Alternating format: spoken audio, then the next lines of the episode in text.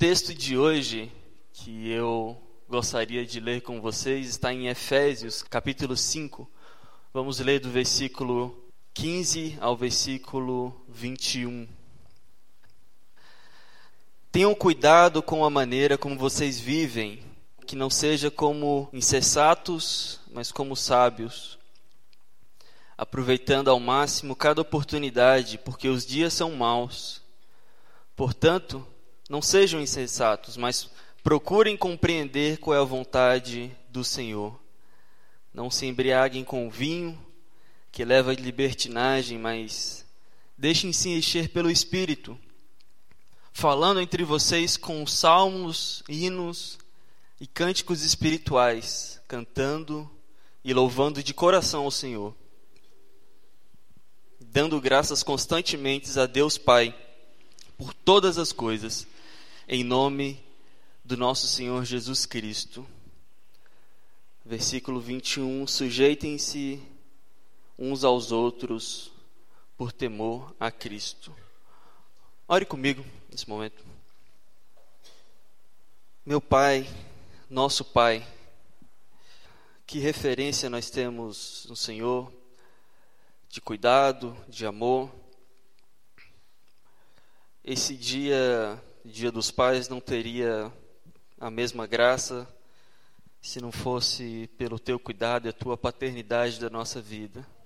Nós louvamos ao Senhor porque nós podemos chamar o Senhor de Pai. E nesse momento, a tua igreja se reúne aqui e eu dou graças ao Senhor pela vida de cada um pela vida de cada um que o Senhor trouxe aqui e eu peço e eu confio no Senhor para que o Senhor alimente a cada irmão meu, a cada amigo aqui, de acordo com a necessidade de cada um. Guarde a mente de cada um do engano, do orgulho, das distrações. Guarde a minha mente, Pai, das distrações. Guarde a minha mente do engano. Guarda a minha mente do orgulho, que eu não me exalte aqui diante dos meus irmãos pelo que eu vou falar. O Senhor sabe quantas vezes eu estive sentado no banco escutando essa mesma mensagem antes de que o Senhor mesmo aplicasse ela no meu coração. E hoje que o Senhor aplicou isso no meu coração, eu não entendo, Pai. Eu olho para muitos dos meus irmãos, eu não entendo. Porque eles não respondem a muitas coisas do seu chamado. Eu não entendo como eu devo orar por eles, na maioria dos dias. Mas eu entendo uma coisa: que a mim me cumpre pregar a tua palavra e a testemunhar do teu amor e o que o Senhor fez por mim e orar para que eles experimentem o mesmo e ainda mais. Assim, eu oro por cada um aqui nessa noite.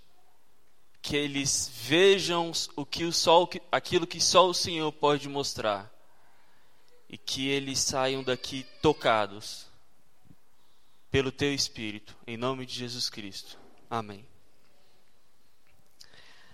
Esta é uma mensagem uh, sobre o que eu considero ser um grande princípio prático de Paulo para tratar da igreja. A saber, um princípio ou um apelo para se evitar distrações. Se eu tivesse que dar um título a essa mensagem, eu colocaria: Mate suas distrações. Inicialmente era, era um sermão sobre a primeira carta de Paulo aos Coríntios, porque os irmãos em Coríntios tinham uma flagrante, flagrante, dificu, flagrante dificuldade em lidar com a liberdade, dando origem assim a muitas distrações. Por isso mesmo, se você ler a carta de 1 Coríntios, esse princípio, eu ainda não falei o princípio, já já eu falo, ele está espalhado na carta em, vários, em vários trechos. No entanto, como eu terei apenas essa ocasião para falar, eu me vi em dificuldades de juntar isso tudo é, e, e, reunir isso num, num texto só de Coríntios para falar da riqueza desse princípio prático, muito prático para a sua vida. Mas eu achei isso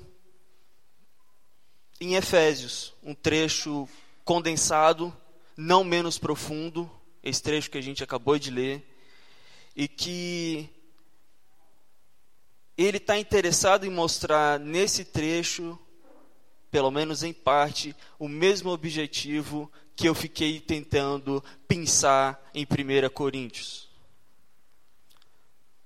E esse objetivo é aproximar de Cristo irmãos que não sabem lidar com a liberdade.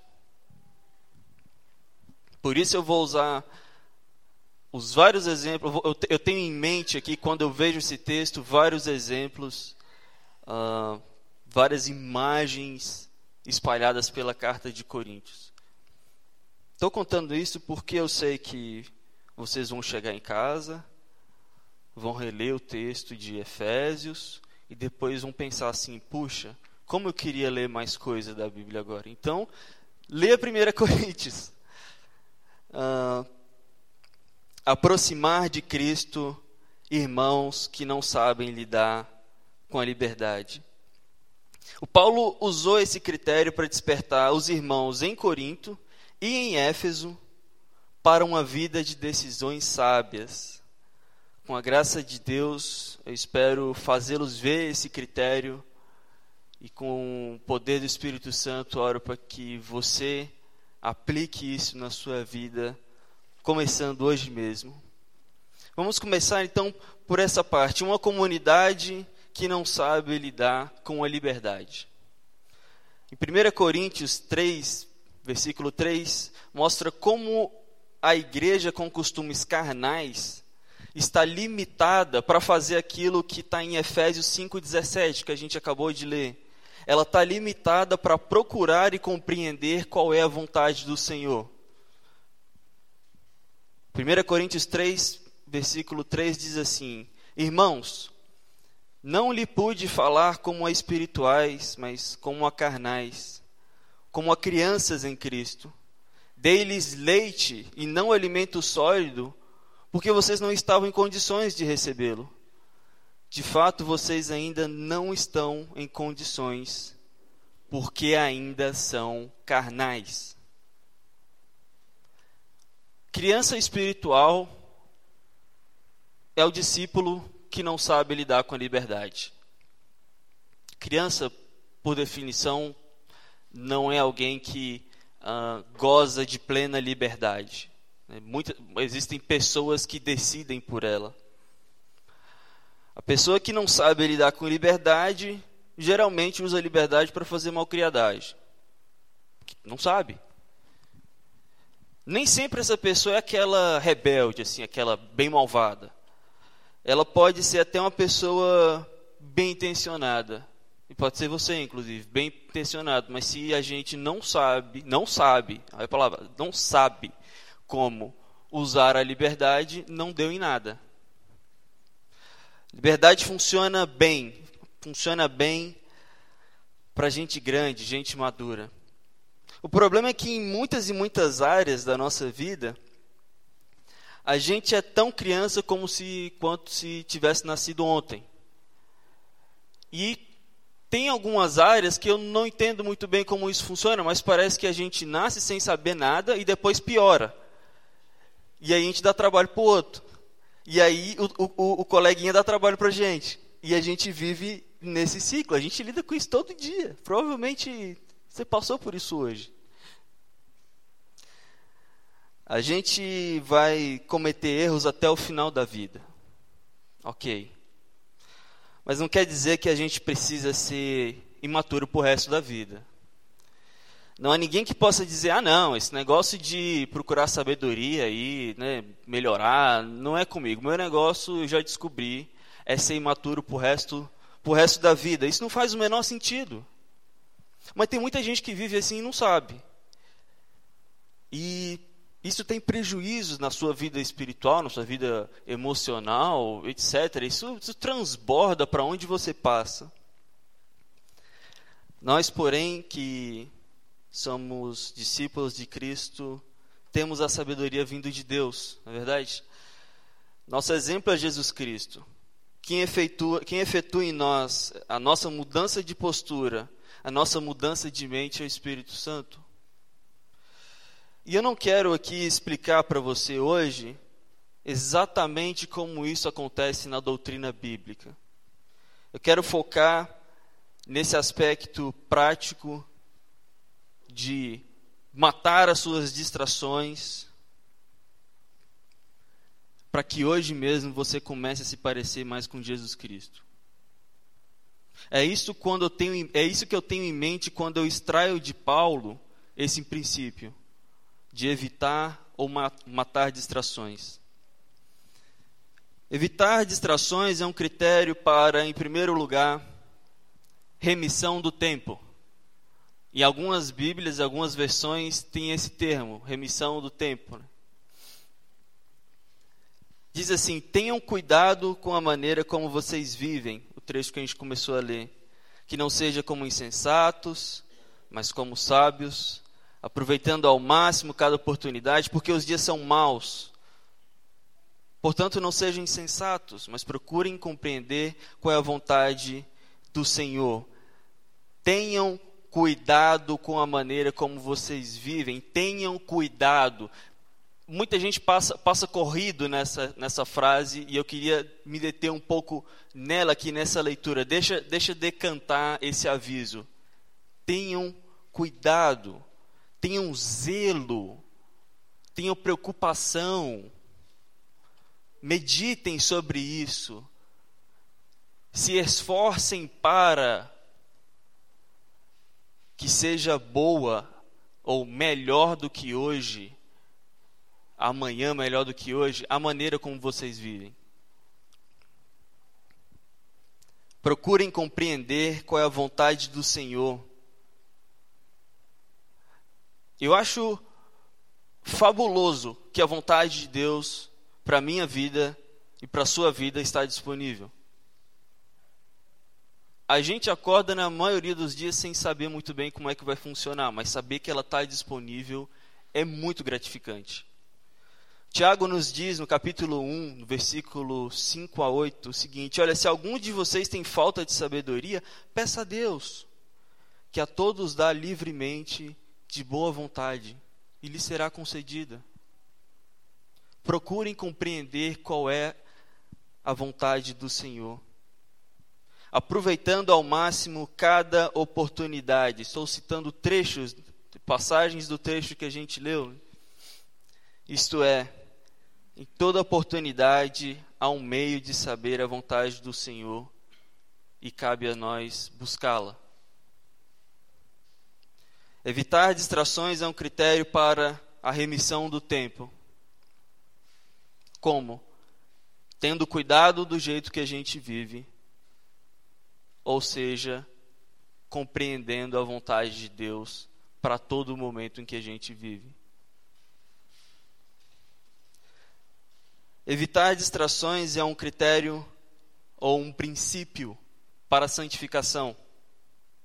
Versículo 18 diz: Não se embriaguem com vinho que leva à libertinagem, mas deixem-se encher pelo Espírito, falando entre vocês com salmos, hinos e cânticos espirituais, cantando e louvando de coração ao Senhor, dando graças constantemente a Deus Pai por todas as coisas em nome do nosso Senhor Jesus Cristo. Esteja muito ciente de uma coisa, de uma coisa nessa noite. Você, cada um de nós, você está cheio de alguma coisa. Você está constantemente se enchendo de alguma coisa. E eu posso te perguntar: do que, que você se encheu hoje, espiritualmente falando? Hoje está fresco ainda na memória. Você consegue retroceder e pensar: do que, que eu me enchi hoje? Eu quero te mostrar, por esse trecho, um jeito de você ver os efeitos que acontecem da tua santificação mas ao mesmo tempo esses efeitos, eles são justamente a prática que você passa a fazer. Olha, eu comecei a fazer isso e qual foi o efeito? Não, o efeito foi que eu continuei fazendo, só que com mais intensidade, mais riqueza e mais vontade. Do que, que você está falando, Léo? Fazer o quê? Está aqui? Falando entre vocês com salmos, hinos e cânticos espirituais. Sem mais conversa mole. Arranje algo útil para falar. Conte das suas experiências com Deus. Ah, eu não tenho. Problema. Vamos resolver um problema. Discípulo, discípulo de Jesus. Nunca tem experiência com Deus para contar? Muito estranho. Como é que isso, isso aconteceu comigo? Não foi aqui, eu estava em outra comunidade. Acabou o culto, a gente foi, foi comer. E aí eu falei alguma coisa sobre a Bíblia, alguma, alguma coisa da minha semana que, que encaixava com a interpretação que tinha dado naquele culto. E eu puxei um assunto. Ingênuo que fui, puxei um assunto sobre a Bíblia. E alguém, o irmão da igreja, falou assim: pô, cara, a gente acabou de sair de um culto, cara, você quer falar de Deus? E aí eu pensei: ok, desculpa, mas como é que alguém poderia ficar cansado de falar de Deus sendo filho de Deus? Como é que alguém poderia ficar cansado de externar a glória de Deus? Não aguento mais externar a glória de Deus, vou dormir. Não, não entrou na minha cabeça. Então, isso me ajudou a chegar na seguinte declaração para mim mesmo, e eu estou repassando ela aqui para vocês. Troque a sua conversa fiada por uma conversa que encha a sua alma de verdade e encha a alma de quem você estiver conversando.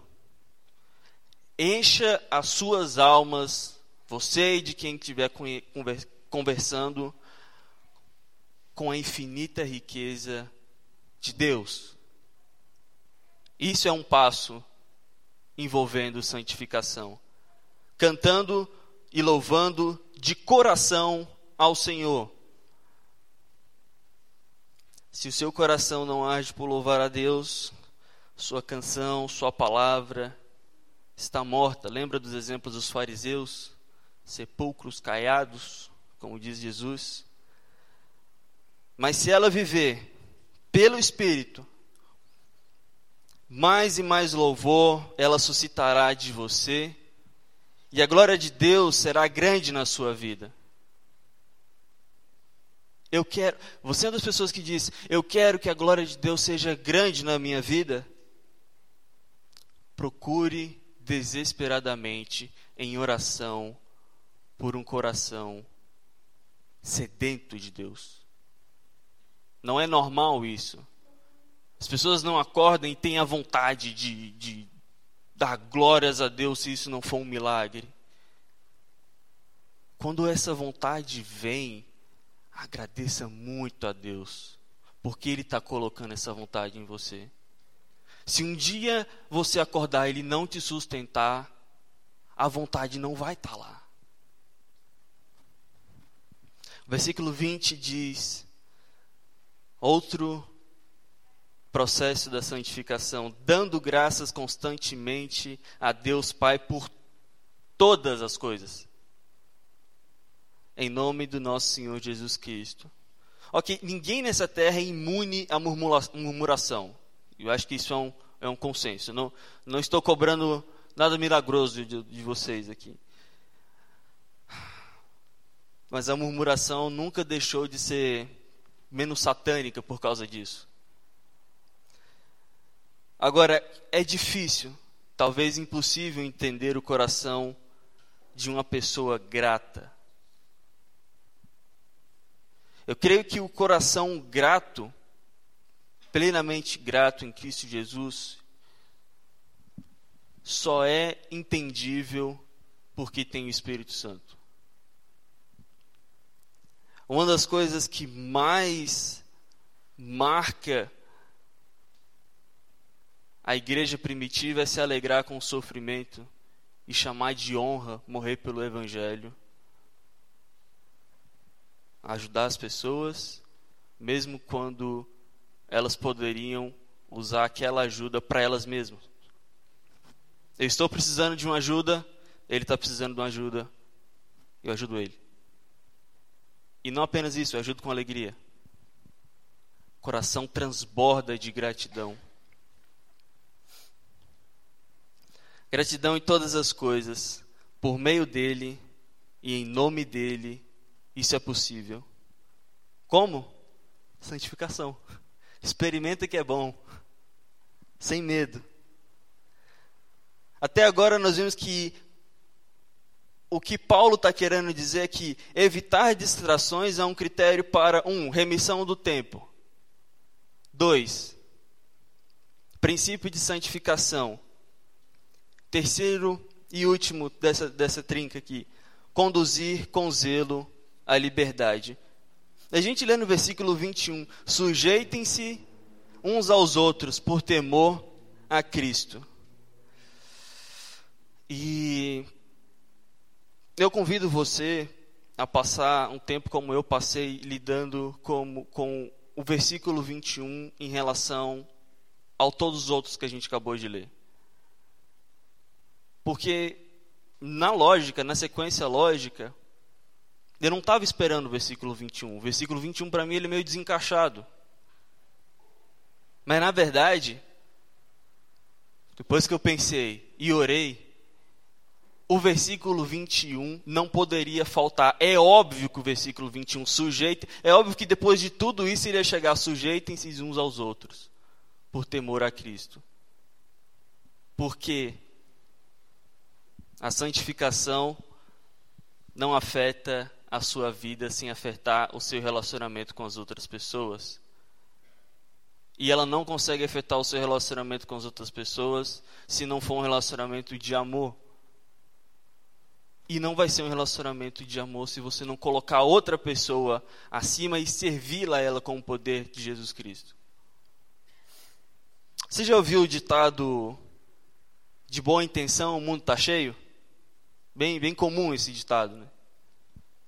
Uh, eu, até, eu até não acredito que o mundo nem está lá grandes coisas assim, cheio de, de boa intenção. Mas vai lá, vamos conceder que tem mais boa intenção do que boa ação, no final das contas. Né?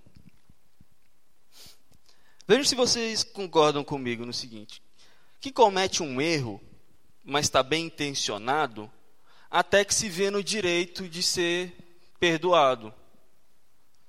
Mas quem, come, quem recebe a ofensa nem quer saber, na maioria das vezes, qual foi a intenção.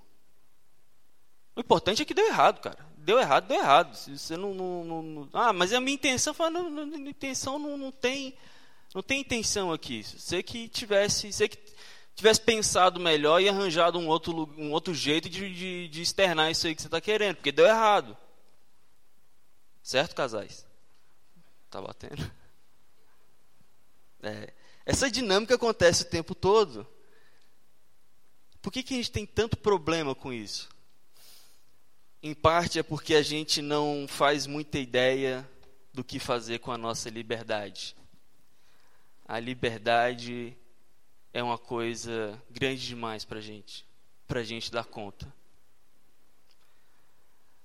A gente tende a querer usar a liberdade do outro em nosso favor e vive se resguardando para que o outro não abuse da liberdade que a gente dá para ele. Afinal de contas, se ele é igual a todo mundo, ele vai abusar. Parece uma lógica corrente, consegue se explicar muita coisa no mundo a partir de concessão da minha liberdade, resguardo da minha liberdade, abuso de liberdade. Só que tem um detalhe: isso tem nada a ver com a igreja de Cristo essa mentalidade. Paulo diz: sujeitem-se uns aos outros. Sabe de onde vem a força e a maturidade para sujeitarmos-nos uns aos outros não vem de nós. O versículo diz: por temor a Cristo. Façam isso por temor a Cristo. Façam, não é, façam isso ponto. Como diz Provérbios 9, 10, famoso, o, tem, o temor do Senhor é o princípio da sabedoria, o conhecimento do santo é entendimento. Temor do Senhor, o temor a Cristo, como diz Paulo, ele promove na vida do cristão duas coisas. Ele, o cristão ele passa a ter envergadura para, primeiro, passar do leite espiritual para o alimento sólido, ou seja, ele ganha envergadura para entender realidades espirituais que antes eram desconhecidas para ele, e ele ganha envergadura para servir ao próximo. Ele cuida de quem o Salvador morreu para salvar. Até aqui, eu tentei explorar os detalhes do texto, alguns detalhes. Eu queria dar uma palavra sobre distrações, nossas distrações. Paulo parece dizer é: olha, não ande como nécios, mas como sábios. Procurem compreender a vontade do Senhor preste atenção, foque. Está distraído, volte ao prumo. São distrações de quê? São distrações da nossa missão de espalhar o Evangelho e da nossa missão de ser santo. Você tem uma missão de espalhar o Evangelho, você tem uma missão de ser santo. Nenhuma das duas coisas você consegue fazer sozinho. Qualquer distração que nos tire de viver pelo Evangelho são distrações irrelevantes. Nós não devemos, e você não deve, eu não devo, hesitar um segundo antes de cortá-las da nossa vida. Distração no trabalho, distração no casamento, nos demais relacionamentos, aonde for. Pense no seu entretenimento outra vez. Eu penso que o entretenimento seja o Deus dessa era, dessa geração, de uma forma ainda pior do que antes. Claro, tem dinheiro é sempre um problema na humanidade, mas hoje o entretenimento ele tem um alcance que ele não tinha, por exemplo, no pão e circo romano pão e circo romano, as pessoas lá de tempos em tempos tinham, a, elas iam lá no, no Coliseu da vida ver leões mastigar a gente, e isso era uma espécie de entretenimento mundano. E aí elas iam preenchendo a vida com músicas, com bebedeira. Só que hoje, em qualquer lugar que você vai, se você tira do bolso o seu smartphone, você tem 30 opções de entretenimento para você, 24 horas por dia, sete dias por semana. Quantas distrações isso provê na sua vida? Lembre-se, evitar distrações é um critério para remissão do tempo, princípio para a santificação, conduzir com zelo à liberdade. O que nós estamos perdendo de Deus por conta de Nada. O que pode rivalizar com Deus? Nada. Qualquer ataque à soberana majestade de Deus tem um possível, tem dois possíveis destinos: ou a remissão na cruz de Cristo ou a condenação eterna no inferno. A majestade de Deus é infinita. Não é ilógico pensar que a condenação para ela é infinita. Mas ok, é um ataque à soberana majestade de Deus nos ocuparmos tanto com qualquer outra coisa que nos distraia dele. E hoje é muito fácil, você está aqui e a mente vai para qualquer outro lugar. Por isso eu diria, sem medo, mate suas distrações. Mate, mate, mate suas distrações. Em oração, identifique as suas distrações. Em oração, mate-as, começando pelo seu entretenimento mundano. Ah, mas eu fico, se eu ficar sem meu Instagram, se eu ficar sem a série, se eu ficar sem não sei o que lá, cada um tem um, né? Eu não sobrevivo. Então é melhor morrer, entre aspas. Morrer é o termo que a Bíblia usa para renunciar a velhas ações que nos afastam de Deus. Por exemplo, ele, quando ele diz morrer para, para o velho homem, é a mesma coisa de ter a mentalidade renovada pelo Espírito Santo. Morra para suas distrações e descubra o que é mortificar o pecado, a distração, no nosso caso aqui. Será que um dia você achou que mortificar o pecado seria algo indolor? Sabe, uma das tarefas do diabo é fazer essas palavras, é mortificar o pecado, é, soarem bem abstratas e bem distante da vida de um cristão. É, é um horror para ele que você experimente esse tipo de dor. A dor de lutar contra você mesmo, contra aquilo que embaça a imagem de Cristo em você. Ele sabe, quanto mais próximo de Deus, mais você irá querer essa dor e mais você irá se alegrar com ela, porque você começará a ver o efeito que ela produz. Essa é a batalha da santificação, cuja vitória está selada em Jesus Cristo, cuja autenticação nos chega em hora oportuna pelo Espírito Santo. E em tudo somos cuidados pelo nosso Pai. Agora, se você vai como você deve fazer, se você vai pôr o seu pecado diário para morrer, pela força do Espírito, eu quero lembrá-lo do poder da espada do Espírito. Isso é a palavra. A Bíblia é o material mais interessante que pode existir nesse mundo. É bem fácil chegar nessa conclusão se você acredita em Deus e acredita que Deus escreveu esse livro. Eu quero dizer que isso é algo muito comum da gente esquecer. Que é o material mais interessante nesse mundo.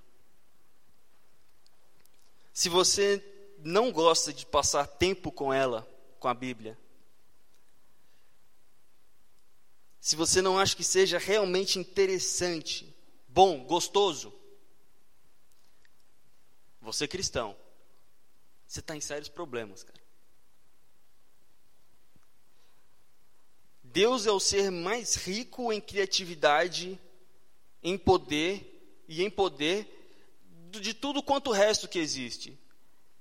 Deus criou tudo, ou o universo, do nada e o fez pelo seu poder. Ele escreve um livro e você acha chato. Para onde é que foi a sua mente? Para onde é que foi a minha mente? Como é que foi que a gente se distraiu? Por muito tempo, a, a primeira coisa que vinha na minha cabeça quando alguém falava ler a Bíblia, já vinha uma mensagem chato. Eu leio porque eu tenho que ler. Eu sei que eu sou cristão, eu sei que ali tem o meu alimento, eu leio porque eu tenho que ler, senão. Mas podia ser legal que nem que nem série de Netflix, né? Podia ser legal que nem ouvir música no Spotify. Podia ser legal que nem dar like no Instagram e por aí vai. E, acho que cada um tem um, uma distração ou entretenimento como que lhe cai melhor. Né? E eu vou dizer, quando eu estava e, e, e, quando eu estava vírgula, porque frequentemente eu ainda me pego no mesmo barco. Já experimentei o quão impressionante a, a Bíblia é, já fui surpreendido por ela, já fui surpreendido por ela de novo, fui surpreendido pela outra vez, aí eu chego na quarta vez e falo, ah, meio chato. É uma luta. Veja, a, a Bíblia está aqui, na nossa frente. Deus está aqui, mas você não está. Muitas vezes você não está. Sua mente está andando por aí, ansiando por sabe Deus quantas mil coisas. Porque se alguém perguntar, na doutrina você responde ele sim, na hora. Não, a Bíblia, pá, aqui, eu e Bíblia colado. Mas você sabe que no teu coração é meio chato. Se você é cristão e não sente atração por ler a Bíblia, sua santificação está em perigo. Em perigo. Reaja, reaja imediatamente. Você está morrendo, cara. Isso é sério. Você pode começar hoje à noite a sair do nível crítico. Sabe que nível crítico? Sabe, já viu o pessoal que, que joga videogame? Eu nunca fui muito dos videogames, mas essa cena eu sei, porque eu era muito ruim, eu caía nessa, nessa direto. Você está lá no seu soldado atirando, aí você levou muito tiro, aí a tela fica meio vermelhona assim, ó. O sangue do o, o barulho do coração começa a aparecer. Tu, tu, tu, e aí fica tudo meio é, é, assim vago e você tem que sair pelo jogo feito um doido para achar o, o, pack de, de primeiros socorros. Então, é tipo assim, você é cristão, é, essa é a sua situação. Procure o kit de primeiros socorros, palavra de Deus. Reage imediatamente, você está em nível crítico. Se você não é cristão, não quero dizer que é perfeitamente normal que a Bíblia não seja atrativa. Nem provoque grandes mudanças, mudanças milagrosas em você, ou mesmo quando você pega para ler. Porque a Bíblia não é um livro de magia. Você não lê ou pronuncia as coisas e automaticamente as coisas começam a acontecer na sua vida. Agora, uma coisa eu posso garantir, porque a Bíblia me ensina assim, é que se você receber Jesus Cristo como seu Salvador, você irá receber o próprio Espírito de Deus em você. Ele viverá com você 24 horas por dia, 7 dias por semana. E aí sim, por isso, quando você pega a Bíblia para ler, ele abrirá, os seus olhos para verdades impossíveis de serem aceitas. Aceitas quando digo é recebidas com alegria. Porque isso são impossíveis de entender só pelo entendimento humano. Não apenas entender, mas receber com alegria e falar: Isso aqui é para mim. É um milagre de Deus. E todo irmão meu aqui pode se alegrar com esse milagre e pode e deve testemunhar desse milagre uns para os outros e para aqueles que ainda não são cristãos quando for um momento oportuno. Se você entender a força do que foi aquele sacrifício na cruz, sua vida vai mudar completamente. Seria uma blasfêmia contra o Espírito Santo se eu não acreditasse nisso. Mas você não está jogado às traças. Nem eu, nem você, meu amigo, nem você, meu irmão. Nenhum de nós consegue se auto-melhorar. ok? E, e na santificação isso é um, um problema sempre iminente. Auto-melhora. A nossa solução está aqui.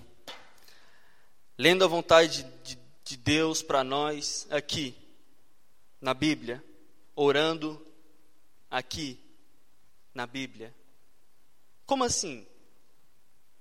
Eu vou te dar um exemplo bem prático. Você pode fazer hoje mesmo e recomendo que você faça. Quando você chegar em casa, não liga a TV, não, não use a internet, esqueça, esqueça isso tudo. Você consegue. Você consegue ficar sem Instagram de hoje até amanhã. Passe um tempo com sua família. E depois vai para o seu quarto. Medite na passagem que a gente leu aqui. Leia ela de novo. É uma passagem curta, você pode ler ela várias vezes. Você pode pausar em vários versículos. Pode mastigar várias palavras, saborear o som delas. Rabiscar a sua Bíblia ver outras versões, reler de novo. Enquanto você faz, faz isso, converse com Deus.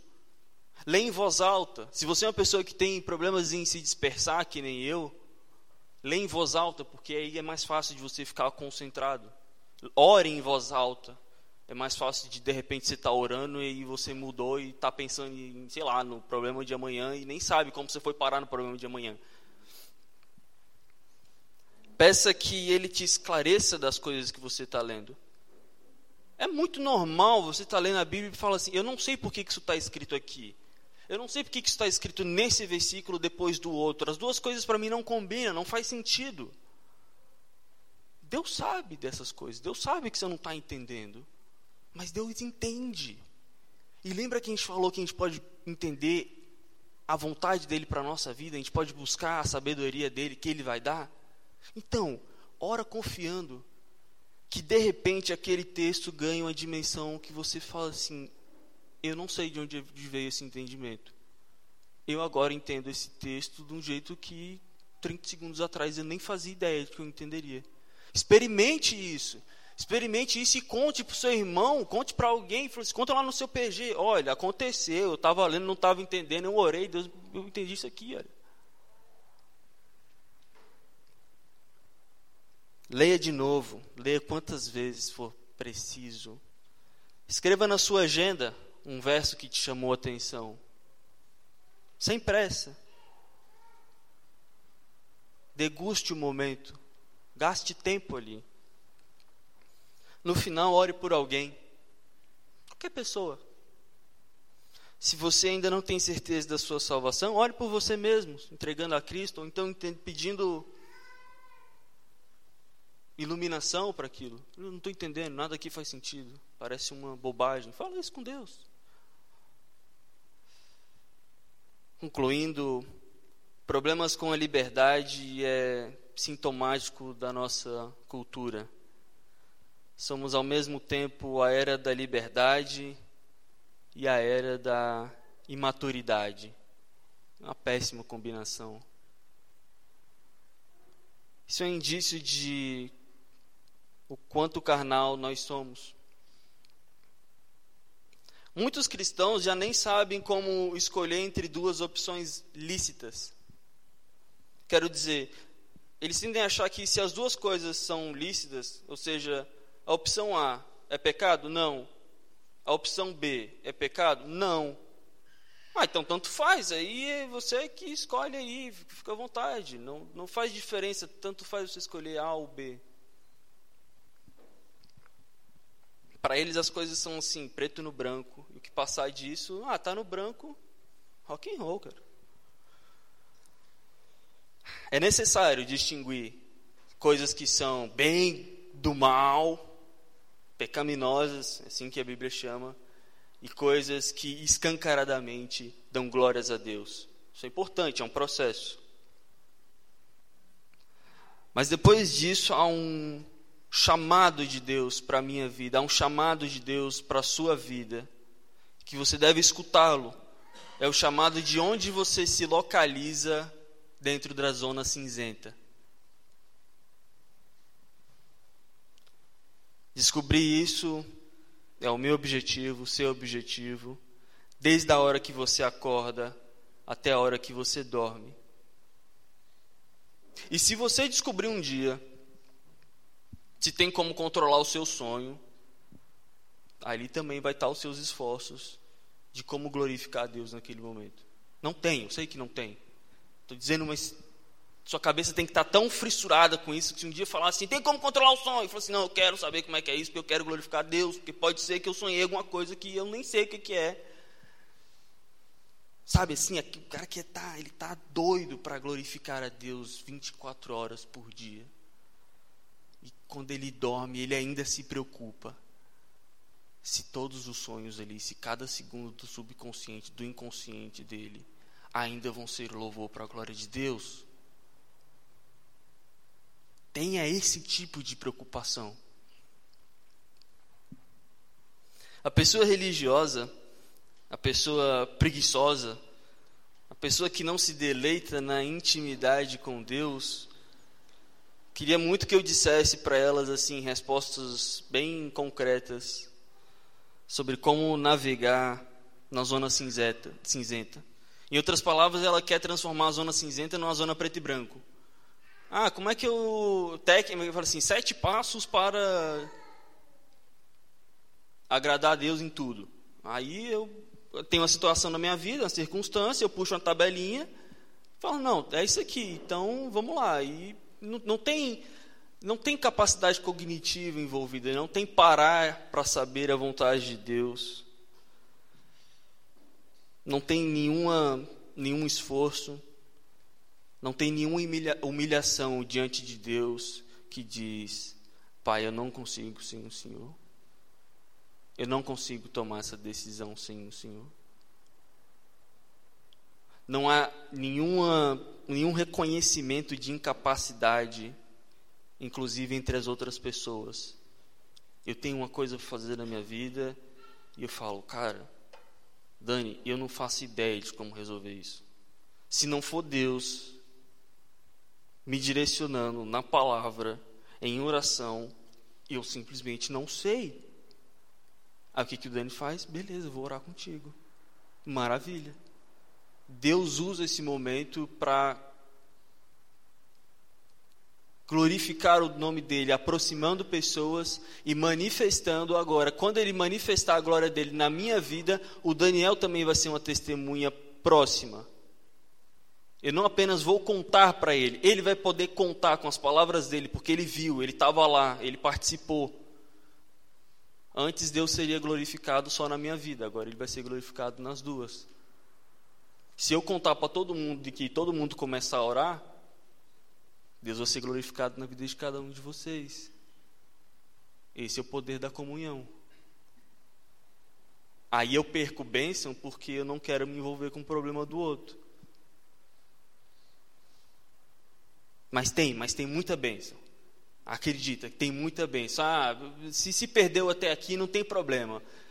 Acredita que, que, que vem dobro isso. Pensa assim e, e, e, e se envolva servindo uns aos outros. Porque esse é um uma das formas de servir os nossos irmãos, orando por eles. Existe um jeito de navegar na zona cinzenta. E ele depende de ouvir a Deus constantemente. Constantemente. Ele está falando com você agora mesmo. E ele ainda quer falar com você no restante desses dias, desse dia. Então mate a sua distração para ouvi-lo. Amém. Gostaria de fazer uma oração de entrega e não sei, o pessoal da banda pode pode subir. Pense no seu dia, pense assim no seu dia, na rotina do seu dia. Se você identificar alguma coisa que fala assim, eu não consigo relacionar isso com a glória de Deus. Eu não sei como fazer isso para a glória de Deus. Ou ainda, eu não estou fazendo isso para a glória de Deus e eu sei disso. Coloque na presença do seu pai isso agora.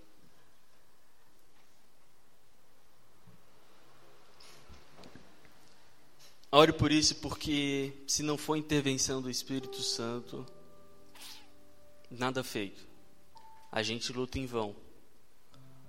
Mas sabe que com o Espírito Santo a gente tem a vitória garantida. Deus fala pra gente, vai lá, dá aquele passo. Mas eu falo assim, ah, mas pai, o, o, o buraco é maior do que minhas pernas. Eu falei assim, dá o passo. Mas o buraco é maior do que minhas pernas. Eu sei, mas dá o passo. Você dá o passo e chega do outro lado, com o poder do Espírito Santo. Agora, mas tem que dar o passo. A ilustração que eu dei é bacana porque Deus fala, dá o passo. Aí tem gente que fala assim, não, não, me, me pega pelo cangote e me deixa lá do outro lado. Santificação não é assim. A questão é que a gente é pecaminoso, aí é como se a gente tivesse o músculo enferrujado. Aí na hora que a gente dá o passo, assim, dói, dá, dá aquela cãibra, porque a gente não está acostumado. Mas essa dor é a dor que vai te deixar do outro lado. Eu queria muito chegar aqui e falar assim, despreocupado das bênçãos de Deus para a sua vida. Mas sem santificação, sem você querer buscar a Deus por quem Ele é, nada feito.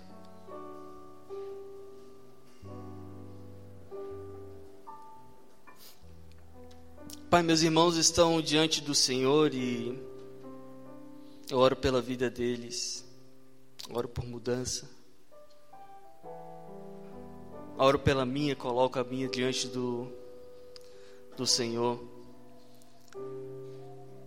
Muito obrigado pela tua misericórdia, porque não fosse o Senhor, eu não não conseguiria perceber as maravilhas da tua palavra. Não fosse pelo Senhor, eu não conseguiria ter força para lidar com as minhas distrações não fosse pelo Senhor, eu não iria nem deixar de desejá-las. Mas o Senhor tem sido tão bom. E eu oro por cada um aqui. Libertação. Liberta do, das distrações. O entretenimento hoje ele tem um poder absurdo de atrapalhar relacionamentos entre pessoas, amigos, familiares e ainda faz isso no relacionamento com o Senhor.